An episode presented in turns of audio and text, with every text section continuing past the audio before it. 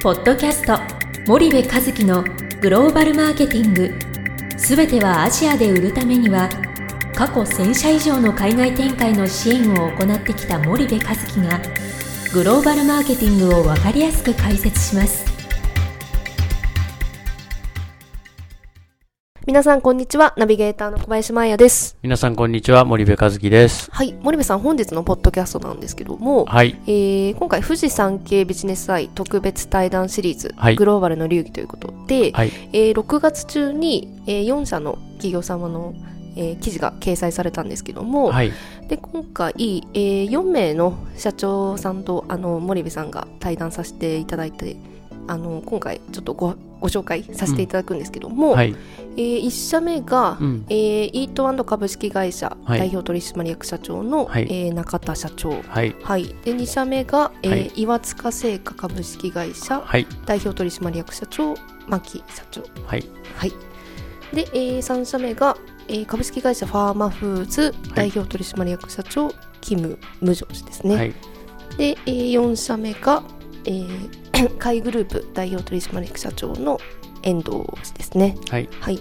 で、え4名のあの社長様と対談森部さんがされてたと思うんですけども、はい。ちょっと簡単にあの、はい。振り返っていただけますでしょうか？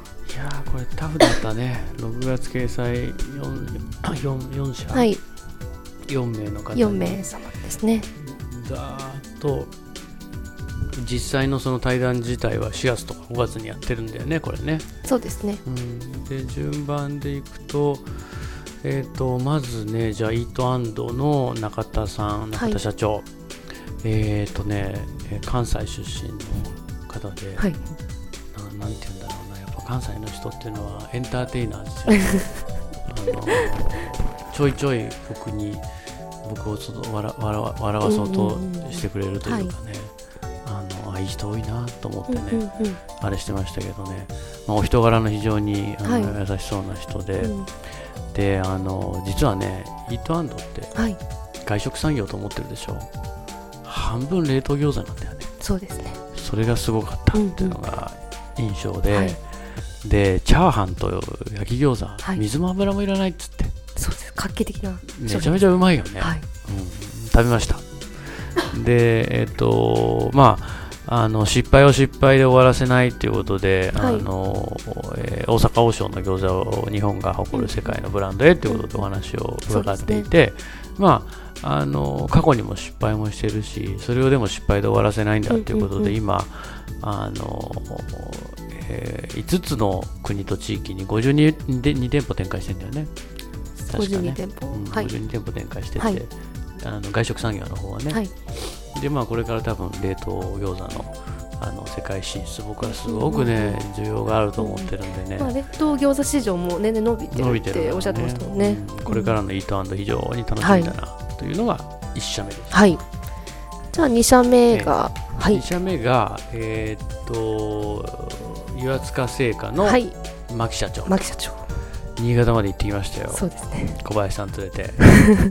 で そしたらこの牧社長がねほんとどのどのシーンをどの角度から見ても常に笑顔、そうですね。うん、こんな人いないよ。はい。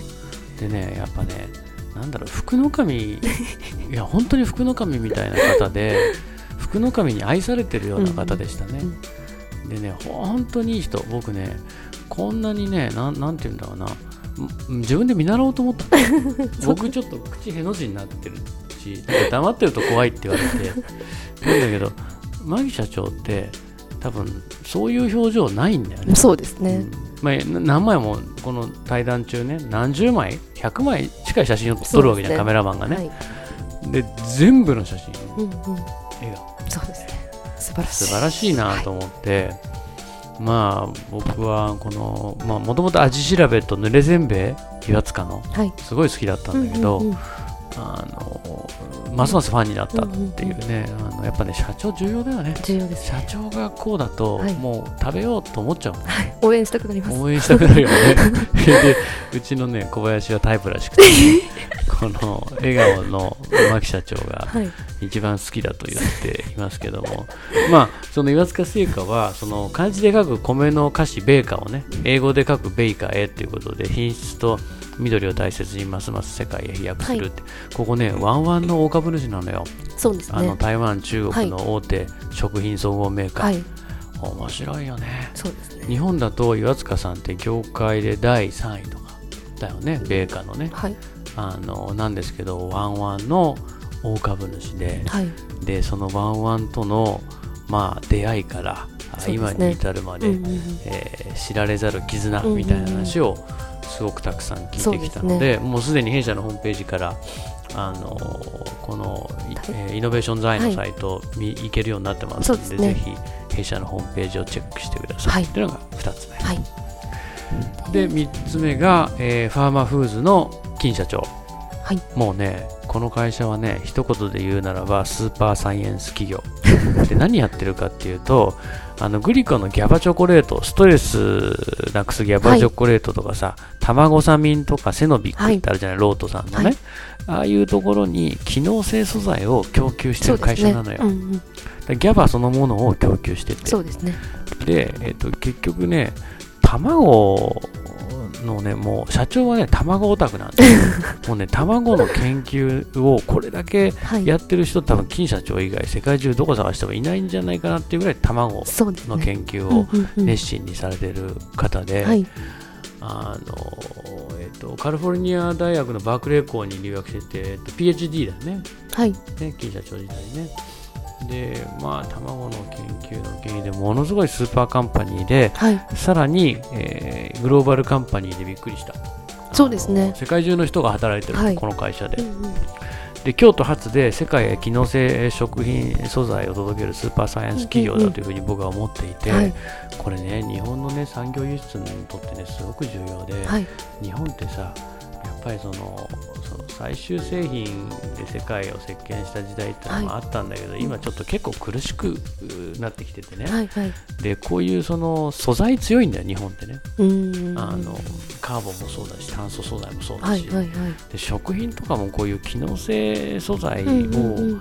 あので世界に行くっていうのはねうん。僕全然これからありえるなと思ってて、うんうんうんファーマーフーズはねすごい期待してて、面白い会社だと思いますよ。ね。こんな会社が京都にいるのかなと思って、あのうんうんうん。えっと出雲さんのユーグレナのね。はい。あの東のユーグレナだとしたら西のファーマーフーズみたいなねそういう会社のだと思いますね。なんで非常に良かった。もう社長がまためちゃめちゃいい人でしたね。そうですね。あおおもてなしっていうか、うんうんうん。なんか僕ね京都人でこう怖い感じあったんだけど、ね、あそうなんですか。うん。なんかすごい人でした、うんうんうん。うん。あのあすごく丁寧に対応してくださってるなっていうのがね、まあ、分かるっていう。うん僕もちょっとこういう対応しないとって見習おうと思いました、そうですねっていうのは一つです。はい。で最後に。最後が、えー、貝グループの遠藤社長、はい。えー、貝グループというのは貝印のおことですね、はい。あの製造業と販売会社と、まあ、いろいろあるんで貝グループというふうに今言ってますけども、はいあのカミソリの貝印はいですね。で、まあ、あのー僕ね、あのカミソリのイメージがどうしてもあったんで、うんうん少しちょっと申し訳ないけど、お古古い感じのね、うんうんうん昔の、日本の伝うん統うん、会社かなと思ってたんですよ。はい全く違った。本当言ってよかった。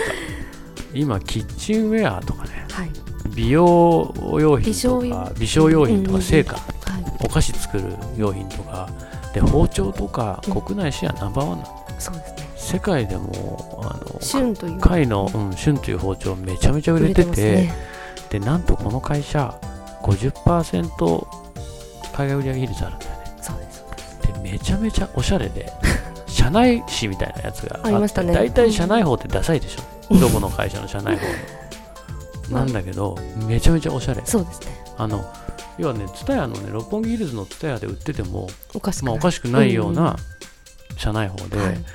おしゃれだなと思って、なんかこだわってますよねこだわってそしたらね、社長がめちゃめちゃおしゃれ もうね、僕ね、こんなおしゃれで清潔感ある、すっきりした社長を見たことない。もう。ねすっごいおしゃれだった、うんうん本当にねあの素敵な社長でしたね、だからああなるほどな、うんうん。会グループって変わったんだと思って、もう全然変わりましたよね、うんうん。昔のイメージと一新して、うん。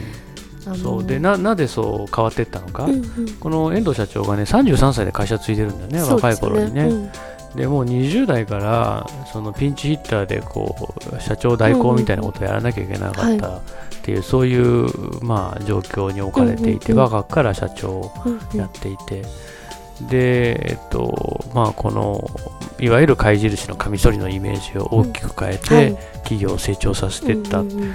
えーどういうふうにそれがこう行われてきたのか、はい。そんなお話をすごく聞いてね。そうですね、いやーかっこよかった、うんうん。あのちらっと見えちゃったんだけど前も言ったかもしれないけどねブリオーニのスーツにねクリスチャン・ルブタンのビジネスシューズを履いてね、はい。こういうの重要なのよ。このわかる、はい靴一つうん。スーツ一つ、うん。ネクタイ一つにこだわる、うん。これこそがブランディングだからね、あのなんか日本だとねそういうブランド物を着るなんてっていう,、こううがった見方がありますけどね、はい、それこそマーケティングだと僕は思ってるんで、素敵だったな、うん。もう社長自ら。うん。あといい匂いした、あ本当ですか、うん、すごい素敵な社長だった。ありがとうございます。はい。じゃああの 6月にあの掲載された、うん。あの4名4社とのはい。対談について、はい。はい。4名様との対談について、はい。じゃあお話しいただきました。今後もいろいろあるよね。そうですね、えーまた、えーもう言ったっけ？言ってないっけ？キューピーさんとか言っていいんだっけ？エプソンさんとか、はい。まあうん。ブラザーさんとかね。ことはあの、うん。お伝えした言ってるよね。はい。それがまた掲載になります。はい。ということで、これからもどんどん続け続けていきますので、はい。ぜひ皆さん楽しみにしててください。はい。よろしくお願いいたします。じゃあ本日のポッドキャストはここまでにいたします。リスナーの皆様ありがとうございました。はい、ありがとうございました。本日のポッドキャストはいかがでしたか？番組では森部和樹へのご質問をお待ちしております皆様からのご質問は番組を通じ匿名でお答えさせていただきます podcast アットマーク grp.com ポッドキャストアットマークスパイダー grp.com までたくさんのご質問をお待ちしております。それではまた次回お目にかかりましょう。ポッドキャスト森部和樹のグローバルマーケティング。この番組はスパイダーイニシアティブ株式会社の提供によりお送りいたしました。